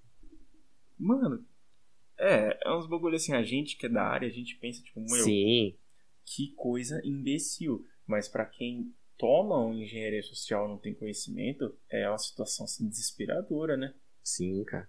Ah, é golpe, né? Meu, você pode ver no Fantástico, todo Fantástico tem. passa. É coisa de golpe, cara. Todo Uhum. mundo a gente recebe essas coisas aí. Esses caras, esses golpistas não são hacker nem nada. Mas é, a mídia fala que é hacker e tal, mas não é. Os caras compram software, não sei o quê. Mas aí usa pra golpe, cara. Golpe é furo de engenharia social. E os caras são bons no negócio. Os caras são bons, mano. Não é. Fazem toda uma artimanha ali e tal pra você cair. Algum tempo atrás eu recebi uma ligação do. uma ligação do banco. Aí foram me perguntar, ah, você é o Anderson Michele? Eu falei, sou, você pode confirmar sua data de nascimento? É um padrão de banco, né? Eu falei, posso, tal. Aí eles, é, então, a gente tá com uma promoção aqui, você foi sorteado com um aumento no seu limite de crédito para 12 mil reais. Eu, 12 mil reais de crédito? Pra que, que eu quero Uhum. essa porra, né? Isso Aí é eu, ah, tá, e aí? Aí ela, você pode confirmar, você pode falar os dígitos do seu cartão de crédito e tal? Eu, Nossa. da onde que você é mesmo? Eu falei assim, aí ela, não, eu sou do banco aqui e tal. Eu peguei e falei, se você é do banco tal, você sabe os números do meu cartão de crédito, eu não vou te confirmar. Não, mas é, isso não vai gerar nenhum problema, porque eu não sei os números do seu CVV e tal, que é o, os né, que É, é, atrás. os Tesla. Aí, tipo, eu não sei os números do digital tal. Eu peguei e falei, eu não vou falar. Ela pegou, sem brincadeira, eu escutei falando assim no telefone, af, e desligou. Eu falei, olha, filha da mãe, mano. Malandro, malandro. Tava sendo muito convincente, cara. Ainda bem que eu virei a chave na minha cabeça assim e pensei, peraí, tem coisa errada. Uhum. Senão eu já ia tomar uma fraude ali na hora. Cara, não, os caras são bons, mano. Sabe por quê? O que... É que eu tô, tô lendo um livro que chama é, Como Fazer Amigos e Influenciar Pessoas. Esse livro é bom, É. né? Mano, é sensacional, cara. É sensacional e ele fala muito disso daí. É um livro, cara, escrito na década de 30, acho, 40. E serve para todos os ensinamentos do cara serve para isso. Ele fala bastante para vendedor, né? Como que faz o cara vender aquele produto lá, mas é engenharia social, mano. É, ele fala assim, para você, principal é, princípio, ele fala 10 princípios né, de, de, influência, né? Influência no bom sentido, tá? A gente não tá falando sem enganar ninguém, né? É você, é persuasão no bom sentido, a gente fala. É, você tem que despertar na pessoa o desejo dela querer o que você quer. Essa é a principal ideia. Então, pô, eu quero que o Anderson faça aquilo ali para mim. Cara, eu tenho que ter alguma malícia, alguma lábia aqui, ou algum, algum inventar alguma história para fazer ele querer fazer aquilo, entendeu? Então é muito mais fácil. Isso é o princípio da engenharia social, tá? Tipo, um dos princípios assim que deixa muito mais fácil, cara. Isso é, sensacional. E outra coisa também da engenharia social que é legal, por exemplo, que normalmente as pessoas caem. Pô, você tá, você tem na sua cabeça uma ideia ali que você tá esperando alguma coisa. Porra, Vai, vamos dar um exemplo. Vai, o Anderson. Vou dar um exemplo do Anderson mesmo, tá? Foda-se. o Anderson tomou uma multa, vai. Você é bem bobo, mas pra gente. Ele tá esperando que vai vir a multa. Ele sabe que ele tomou, tal, guarda. Pô, se vier um e-mail na, na caixa correio dele, escrito, ah, Anderson tomou multa e tal, e for mentira e tem que depositar, pô, como ele já tava esperando aquilo, às vezes passa batido, entendeu? Pô, já tô esperando aquilo ali, pô, vou lá e pago, entendeu? E era mentira. Então, isso também é um outro ponto que os caras abusam bastante, cara. Por exemplo, quando saiu o negócio do auxílio, né? O auxílio emergencial. Várias pessoas estavam esperando, por exemplo, um e-mail que tava, saiu da fila, né? A pessoa tá ali, meu. Ela tá cada dia, todo dia ela tá focada esperando aquele e-mail. Não sei como era e-mail, acho que é aplicativo, né? Isso, Mas isso. Se, vier um, se viesse um e-mail, pô, você, você mira, você tá dependendo daquilo na sua vida. Tal, né? Do, do auxílio emergencial pessoa depende daquilo. Ela recebe um e-mail falando que ela vai ter que ir no lugar, ou se ela depositar uma grana para poder retirar o resto, cara, ela vai fazer, entendeu? Ou passar então, essa da própria conta. É, cara, Isso. exatamente. Eu ah, passa seus dados para poder receber o negócio. Cara, como ela tá dependendo daquele negócio, ou ela tá esperando, ela vai cair. Então é isso que os caras abusam muito, entendeu? Isso que é foda, mano. Mas é, tem que tomar sempre cuidado, né, cara? Sempre. Por isso que nas empresas, muita. muita ultimamente tá muito alta a conscientização, né?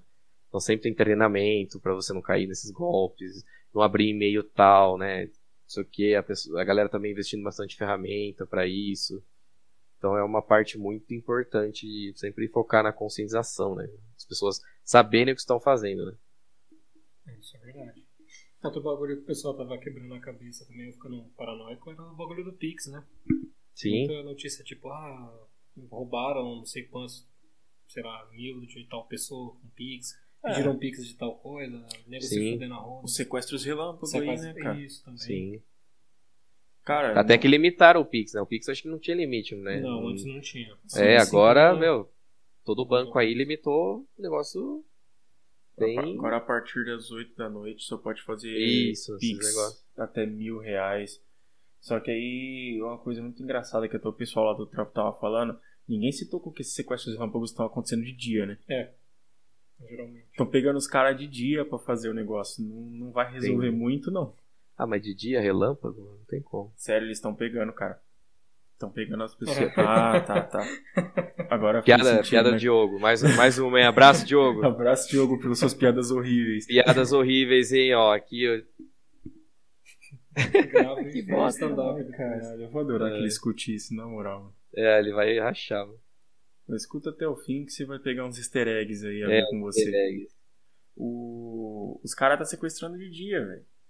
Então, no fim, essa medida preventiva aí vai ter é. que mudar um pouco do Banco Central. Não, isso aí é negócio de gato e rato, cara. Os caras mudam uma coisa aqui e os caras vão eles, arrumam, eles arrumam uma brecha. É, mano. É, um bagulho que aconteceu na, na minha empresa, aconteceu com o meu chefe, né, o Pio, que, tava, que tá com, com a nossa equipe lá.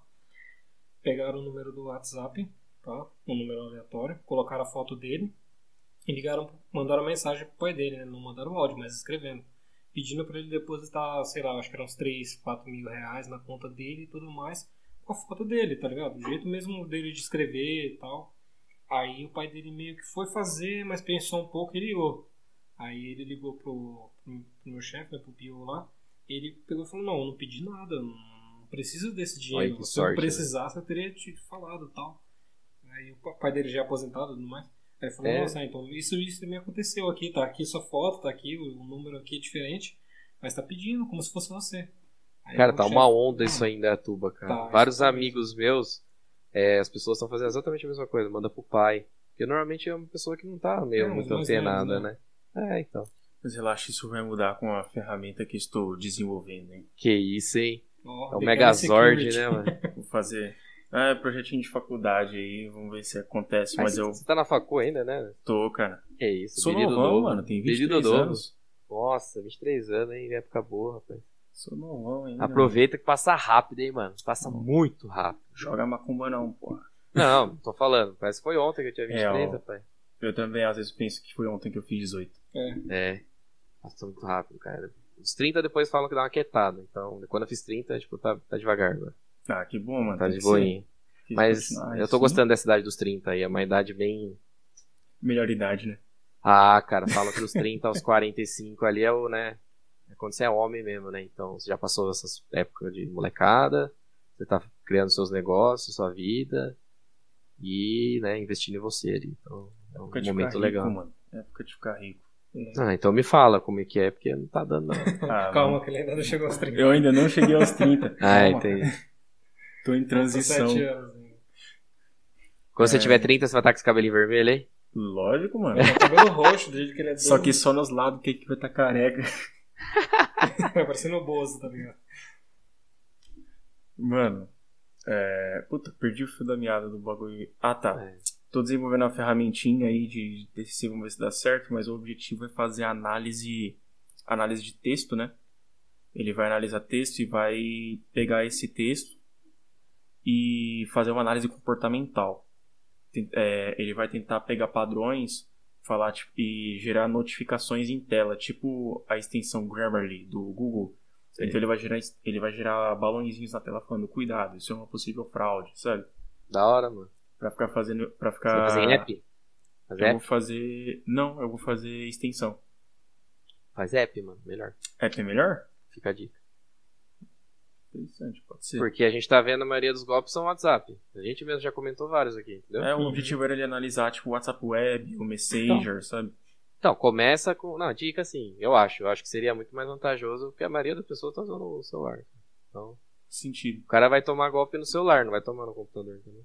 Faz sentido, interessante. Já vai, já parte pra isso aí, ó. É mais Mas- garantido que uma pessoa tenha um celular do que um, Do que um Exatamente. computador. Ou que sabe mexer no PC, né? Verdade. Principalmente pessoal WhatsApp, né? então. Tipo, aplicativo de banco, é tudo, tudo faz tudo no celular. Tudo no celular. Bom, a ideia é mais ou menos essa. Se der certo, a gente já resolve É. esse problema aí. Se cara. der certo, você me dá 20%, porque eu te dei a ideia. Eu Te complementei. dou 10 e um vale transporte. Boa. Tá bom, já. Dá um Kinder Ovo, mano. Aí, já. Aí eu vou à falência, pô. Cada que de novo é um Bitcoin. Ah, É. Pode ser Bitcoin, tô aceitando serviço de Bitcoin. Você é louco. Não, te dou, te dou um Ovo e você um mês de serviço de coaching. Que isso, mano. Sei não, isso é segredo. O cara, é, o cara é coach. Olha a cara de coach dele. mano. Cara de coach. Ele tem cara de coach, mano. Ó, óclinho, olha. Pra barba. Ó, Mas tem que lembrar que a galera do podcast não tá vendo essas coisas. Eu tô fazendo já a descrição. Ó, as, Ah, en- entendi. as entradas começando a aparecer ali, ó. É coach, mano. Quer ganhar um milhão investindo 100 mil reais? Eu te ensino. Investiu 100 reais. É. Quer ganhar um milhão depositando 100 mil reais na minha conta? Depositando dois reais por dia. Eu te ensino. É aqueles bem bagulho assim. lá de 2 reais cada dia que você vai colocando, aí no final de semana você coloca mais 5. É, Esqueci real, o nome. real.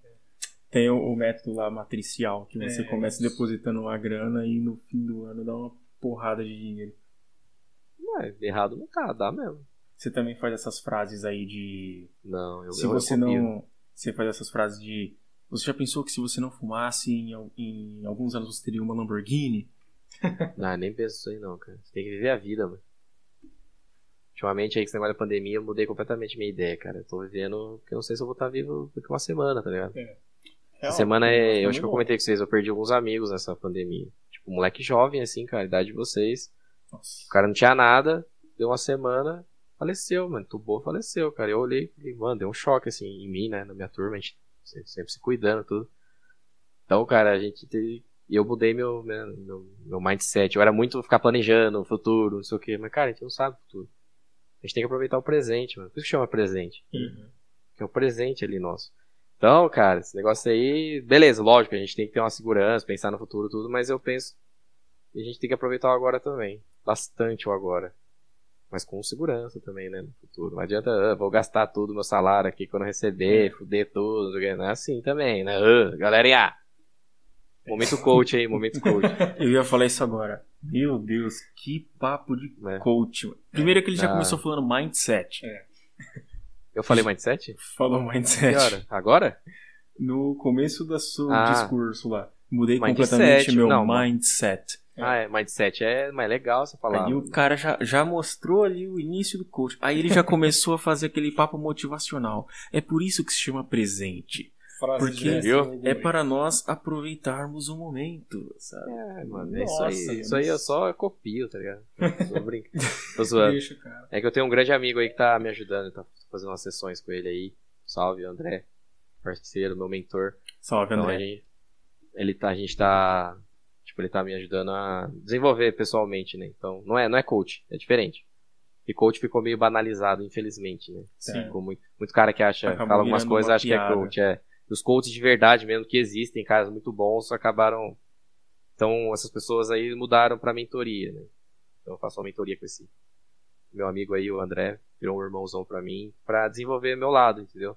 Então eu vejo na minha vida, a gente entrou no momento coach.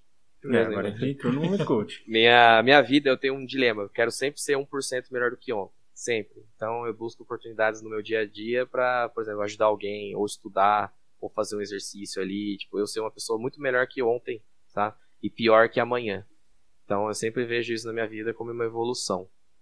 Então o André, esse meu mentor, ele tá me ajudando bastante nisso, desen- me desenvolver, sabe? Eu quero ser uma pessoa boa, cara. Eu tô aqui na, na Terra pra evoluir, eu quero sempre ser, ser um cara melhor, ter meus defeitos e tentar resolver meus defeitos, né? Então, é isso que serve o mentor. Ele descobre os seus defeitos ali com você, te ajuda a, a melhorar, né? Ou até acabar com, dependendo do seu defeito. Você, sempre, a gente tá sempre em constante evolução, né? Você pode ver que você, com 23 anos hoje, tipo, completamente diferente de um cara de 18, quando você tinha 18. É, Você pode ver que as coisas que você fazia lá de cagada, você já melhorou, mano. Então você não tem mais aquele defeito daquela época. Você já é uma versão muito melhor sua aí. Hoje, cada vez é assim. Então, esse é o lema que eu tenho na minha vida. Sempre ajudar os outros, cara, se puder. Então, aquela oportunidade que você tem ali, nem que seja uma frase no WhatsApp, você mudou a vida de alguém, entendeu? Ou, o Anderson, se me segue, assim, no, Instagram lá, o pessoal segue, eu sempre posto umas frases bem legais, assim, de, de motivacional mesmo, não, não banalizando, sabe? Frases pontuais né? Então eu gosto disso. Então se servir pra alguém que visualiza lá o story e, e serviu, sabe? Pô, a pessoa fala, pô, eu precisava ter lido isso, né? Precisava ter... E eu recebo umas mensagens, falo, pô, precisava ter lido essa mensagem aqui, né? Tipo essa frase, obrigado, tal. Eu acho legal isso aí. Então é, a gente tem que fazer a diferença na vida das pessoas, cara. A gente tá aqui pra isso. A gente tem que ser importante para as pessoas, pra gente poder ser lembrado depois. Isso aí eu assisti num, num, num vídeo do Cortella, cara. É um grande cara lá. É um videozinho, ele é famoso esse vídeo lá. Ele. Ele. É, eu gosto de algumas coisas dele, também tem coisa que a gente não concorda, mas ele é um cara muito bom, assim, a maioria das coisas eu gosto bastante dele. Então tem um vídeo lá que um amigo meu apresentou pra mim, de 20 minutos, ele falando exatamente isso. Ah, quando eu morrer, o que, que eu quero né, que as pessoas lembrem de mim? Então ele fala, ó, eu quero, não quero ser famoso, não quero ser. Quero ser um cara que fez a diferença na vida das pessoas. Quero ser um cara que foi importante pra alguém. Nem que seja pra uma pessoa. Então é isso que eu, que eu levo pra minha vida. né? E é. Essa é a ideia aí. Que é legal. História, um marco. Da hora. Ah, esse, pra mim, esse é o, o, o primeiro passo pra você ser a mudança no mundo, né? Exatamente. Você tem que começar. Se você. Assim, meu sonho é mudar o mundo, cara. Esse é meu sonho de vida. É o máximo, assim, o, o auge da minha vida é mudar o mundo. Só que eu não posso mudar o mundo se eu não começo mudando eu mesmo, né? E às Exatamente. vezes, só de eu mudar eu mesmo, eu já tô mudando o mundo. Perfeito, cara. Então só preciso me, tentar me Bater de uma- asas da borboleta. Exatamente, feito borboleta, cara. Exatamente. Filmão do caralho. Muito louco. Mano, às vezes é só de eu tentar ser uma pessoa legal, ajudar as pessoas. Eu tava. tava contando pra minha namorada esses dias. Eu cheguei, eu cheguei pra ela assim com. É o Mira? Você tava contando pra ele? Não. Eu tava contando. Pô, Ah, É. porra, mano. Bequete tem o cabelo ruivo, cara. Ele é a mina do rolê. Ah, é Não, verdade, pô, verdade. Você é, a, você é a mina daqui. É, eu tava falando com a minha namorada mano, e eu cheguei pra ela com, com chocolate, né? Aí ela, legal, você comprou. Eu falei, não, eu ganhei. Aí ela já ficou puta, tipo, como assim você ganhou um chocolate? Aí eu falei, eu ganhei um chocolate de uma moça. Aí ela ficou mais puta Nossa. ainda. Aí você já pediu pra pedindo pra morrer. né? morrer, né? Eu ajudei. É? Por que, que a moça me deu chocolate? Eu ajudei a moça a carregar sacola, mano. Tipo, super clichêzão. Super clichêzão. Coisa de filme antigo, sabe?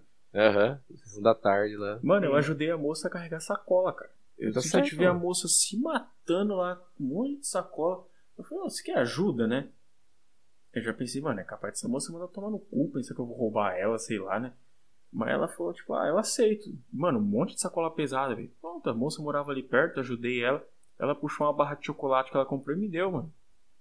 Aí, que da hora. Aí, tipo, você pensa assim, tipo, cara, puta bagulho simples assim, mano, mas imagina a diferença que fez a moça não ter que levar tudo aquele peso.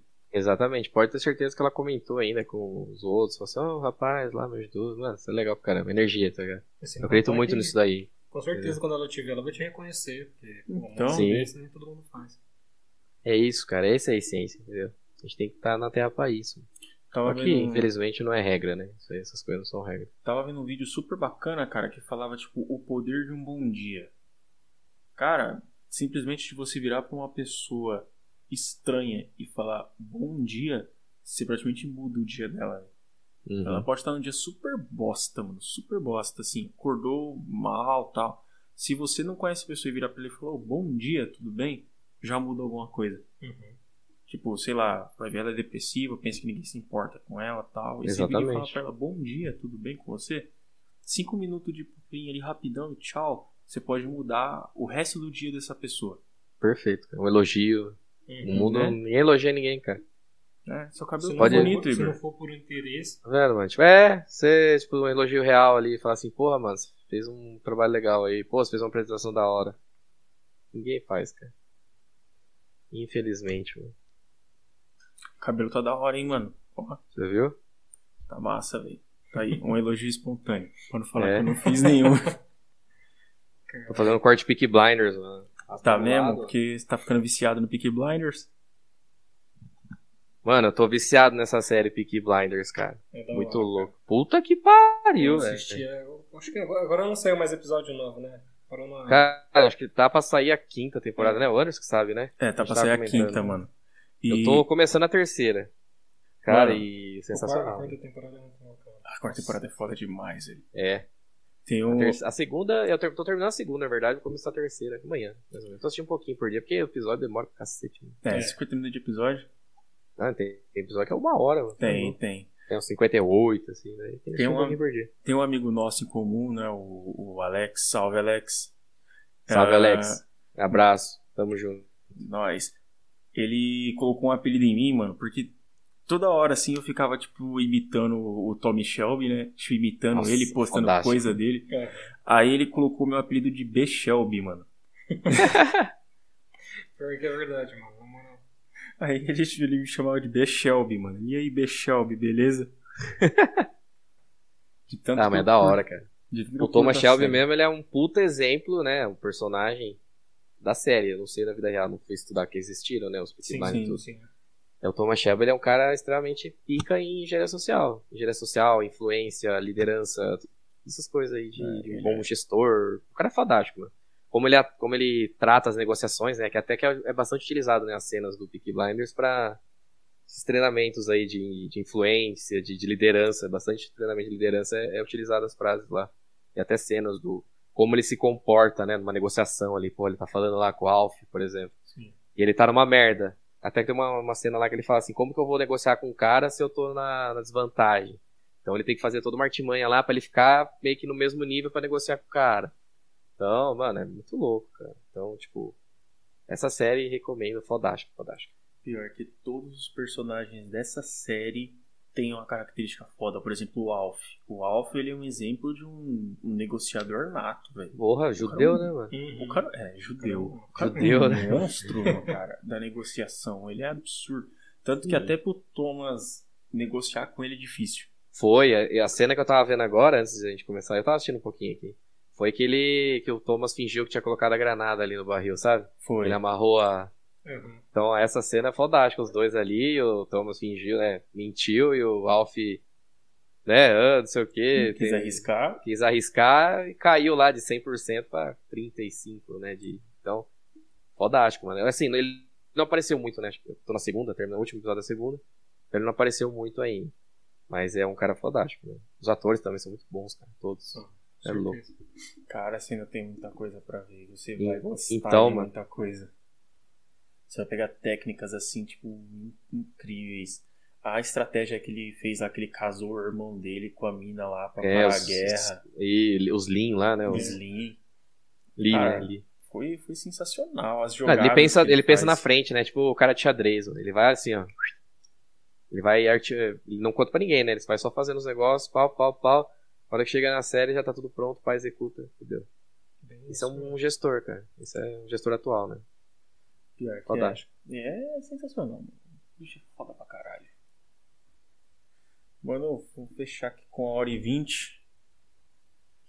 Por quê? Porque, mano, Eu tô morrendo de fome. cara. Porra. Calma, não falei ainda. Mano, a gente tem uma, tra- uma tradição aqui no nosso Ah, nem podcast. vem, rapaz. Tenho medo dessas tradições. Ah, você vai gostar. É um karaokê. Eita, sai fora. né? É um karaokê de anime. Falou, galera. Pessoal que tá assistindo a gente aí no podcast, brigadão aí, viu? Deixa o like, compartilha, raça pra cima. Cupom Igor Rossi ganha 10%, beleza? E é nóis. É, mano, a gente tem uma tradição aqui que se chama Momento Merchan. Nossa. que você tem aí você tem aí um espaço livre aí para você fazer merchan de qualquer coisa que você quiser. Seja suas redes sociais, projetos próprios, qualquer coisa. Qualquer coisa. Qualquer coisa, cara. Não vale É, iFood, coisa. não patrocina a gente nas É, não vale iFood, mas Não vale pessoas, vale terceiras. né? Não, Não, vale. vale, a Não, gente tá tô zoando. brincando, pode ficar à vontade, mano. Cara, merchan de mim, assim. Porra, eu acho que o próprio podcast aqui já foi um merchan pessoal, né? Então, deu pra conhecer um pouquinho da pessoa que eu sou aí, minhas ideias e tal. Isso aí já é um próprio merchan, né? Mas, cara, eu sou um cara aí apaixonado por segurança. Vocês sabem, eu tô trabalhando na área, né? Numa empresa famosa, bem famosa, né? E. Porra, cara, é... tamo aí, né? Sempre acompanhando o mercado. É, se alguém. Eu não posto muita coisa em relação a security ainda. é, em Instagram, essas coisas. Eu acho que eu divido bastante minha vida aí. Instagram eu gosto bem pessoal mesmo. É, antigamente eu postava mais coisa de security, mas tem um projeto aí que tô tentando fazer de uma página que contém informação de security, mas ainda como é só uma ideia, não tem como nem falar nada. Ah, pô, eu tenho um canal na Twitch, cara, que eu fazia live, mano. Aí, ó. Só que Aí. só que eu tá abandonado, eu não tô em mais tempo, mano. Então à noite eu tô com um monte de tarefa. Eu fazia lives resolvendo CTF do Try Hack Me. louco. Porra. Tenho, mano. Na Twitch lá, mas se quiser seguir, não sei. Chama Epic Hacking. Então, eu uma época que eu tava focado nisso, fazendo, porque acho legal. Eu ia aprendendo e a gente ia, eu tô trocando ideia com o chat, a gente ia ensinando o que eu sei, entendeu? Então eu falava, ó, tô fazendo animap aqui, por quê? Por causa disso, disso, disso. Porque eu gosto de ensinar também, entendeu? Eu acho muito legal ensinar, passar o conhecimento. Mas também não adianta, cara, eu não tô mais usando, né? Tem no canal no YouTube, é a mesma coisa, chama Epic Hacking. Mas se o pessoal quiser seguir lá, tem algumas aulas, tem uns vídeos lá pra dar pra assistir também. Mas é, é isso, cara. No momento, tem alguns projetos meus também que eu não posso ainda divulgar, né? Por questões contratuais aí. Mas, mas agradeço pelo merchan mesmo, assim, eu não tenho muito, né, que, que mesmo divulgar, cara. E seu podcast? Ah, é isso que eu ia falar. Tem o meu podcast também. Tem um podcast lá e, e já, já tá certo. Vou convidar vocês dois, vão ser convidados. Aí vai ser podcast com podcast, pai, não sei o quê. Show. Só que, que igual o, o- eu conversei com o Anderson, o nosso podcast lá é estilo do Flow mesmo, assim, né? Flow, pode falar, a gente começa a conversar de tudo, nem tem. Se entrar security no meio, entra, se não entrar e tal, não é focado em nada, é mais Uhum. conversa como se fosse uma conversa de boteco. Chama Nilbascast. Então, se você colocar. ele veio com a ideia de Nilba mesmo, de, de jogo, né? O cara É. que é Nilba, então é Nilbascast. Se você colocar no YouTube lá, você vai. Segue lá a gente, tá precisando de 100 seguidores pra gente poder mudar a URL, verdade, do YouTube. É Tem aquela mesmo? porra- é, aquela Vou URL zoada lá. URL na descrição aqui do, do bagulho. Manda aí e Nilbascast no YouTube você tem que pesquisar, porque ela tá com a URL URL zoada. E na Twitch é Nilbascast, twitch.tv barra Nilbascast. Podcast toda sexta às 21 horas, cada vez um convidado diferente que fala de algum assunto legal. A gente já é, trouxe trader, já trouxe cara advogado, já trouxe mulheres empreendedoras. Então são pessoas assim, né, da nosso meio aqui. E a gente tá pensando também em pessoas grandes logo logo e tal. É que fazer podcast é difícil pra caramba, vocês É. sabem, mano. É, a galera acha que é fácil, mano. Mas o trabalho que os meninos estão fazendo aí é da hora, mano. Todo mundo que estiver ouvindo aí, dá o like aí, compartilha aí, e, né, e, e acompanha o pessoal aí, que foi bem legal a conversa hoje. Agradeço mesmo. Brigadão mesmo de coração. Projeto da hora de vocês. Futuramente também pode, pode me chamar que a gente vem de novo falar de outros assuntos. Que eu, Chamar porra, hoje foi- Ama- Vou chamar você e o Diogo, mano, na moral. eu e o Diogo show. Eu e o Amazili não é treta. Mentira. Não, então tem que ser você, o Amaziris e o Diogo. Nossa, aí vai, puta, vai ter. Nossa senhora, vai virar. Só Hadouken. Mas é isso aí, cara. Foi bem legal, assim, bas- bastante assunto, né? A gente com security, vai, partiu, falou até de criptomoeda, coach, como ser uma pessoa melhor. Então isso que é legal, cara. É tipo uma conversa Bem aleatório. bem legal mesmo, cara. Bem, muito feliz de participar aí. Muito obrigado mesmo pelo convite. Fiquei muito feliz quando o Anderson chamou. Acabei acabou não dando certo antes lá, mas. Show O de que bola. importa é mano. que nós estamos aí agora, cara. Sim. É nóis, cara. Agradeço mesmo de coração. Nós que agradece também. E depois você manda seu Face e seu Insta pra gente colocar junto. Ó, demorou, Pra claro. o pessoal te achar. Mandarei direto para o Anderson. E vamos passar essa meta aí de conseguir aí os 100 inscritos aí pro cara, hein, mano. Dar ganhou. o URL aí do canal Aí, do cara, show. mano. Fechou, cara. Eu queria te agradecer bastante aí por você ter dado o convite. Você sabe como é que é, às vezes, é complicado de conseguir pessoas pra participar do podcast e tal. Muito complicado. Uh, pra gente é um pouquinho mais porque a gente precisa de profissionais, né? Nosso podcast é focado em profissionais. Aham. Não Uhum. é nada fácil. Nós tivemos problemas semana passada, que era ter vindo um convidado, ele não pôde, infelizmente, teve eventualidade no trabalho. É, já teve com outros. Cara, é um BOzão da porra, mano. Você sabe como é Sim. que é. Então, eu sei que também é difícil encaixar o horário na agenda. A gente que é da área de TI mesmo, parece que o dia tinha que ter mais de 24 horas. Ah, não sobra exatamente. tempo, cara. Então, às vezes é foda você poder encaixar uma, duas horas na agenda ali e tal, Pra fazer um negócio que no fim você nem tá sendo remunerado pra isso, é só pra trocar uma ideia. E às vezes Tentar tem se divertir, tempo, tem um tempo pouco de uma tempo. hora, meia hora, sei lá. É bem Sim, difícil cara. encaixar isso daí na agenda. Porra, família, pessoas. né? Namorada, Família, puta. Tem que Cara. ter um pouquinho de tudo, cara. Você não pode abrir mão, não. Esse problema é foda. Então é foda pra caralho. Então, por isso só queria te agradecer aí, cara, de verdade, por ter participado Com aí. certeza. Muito obrigado mesmo. Claro, Foi um prazer Eu que agradeço mais você. ainda. Foi um prazer, né? Nós, pô. Vamos combinar de tomar uma aí quando tiver tudo. É, agora É. só falta o rolê, hein, É mano. verdade. Claro, vamos marcar aí, vai todo mundo. Até o Diogo. Até o jogo. Não, tirar o Diogo de casa. De casa vai ser difícil. Caraca, missão impossível, então. É, Nossa, esse é. Cara, o cara é um eremita, mano. Tá ligado que a propaganda do moleque que ficava igual o sofá, do Todd, né? Mano, Uhum. Lembra? É, tipo o Diogo. Só que na cadeira de trabalho. Mentira, Diogo, te amo, cara. Não. Nós amamos você, Diogo. Cara, brigadão novamente.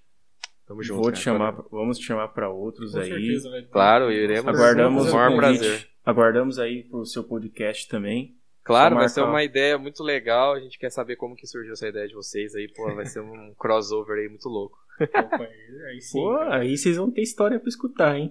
Nossa. E muito pra dar risada. E cara. pra dar risada pra caralho. É mano. isso Mano, mesmo. Os testes são os piores, cara. E normalmente no, no meu no nosso podcast lá, né, no New o outro host lá, meu amigo é muito louco, ele fica muito loucaço, bebe pra caralho, mano. É um bagulho muito engraçado, entendeu? É que eu parei de beber, então eu não tô bebendo nem nada assim. Às vezes alguns podcasts que eu tô mais animadinho, eu tomo um pouquinho e tal aí, começo a falar aberto e tal. Mas é, é, é desse estilo aí. É bem, bem legal também, vocês vão curtir.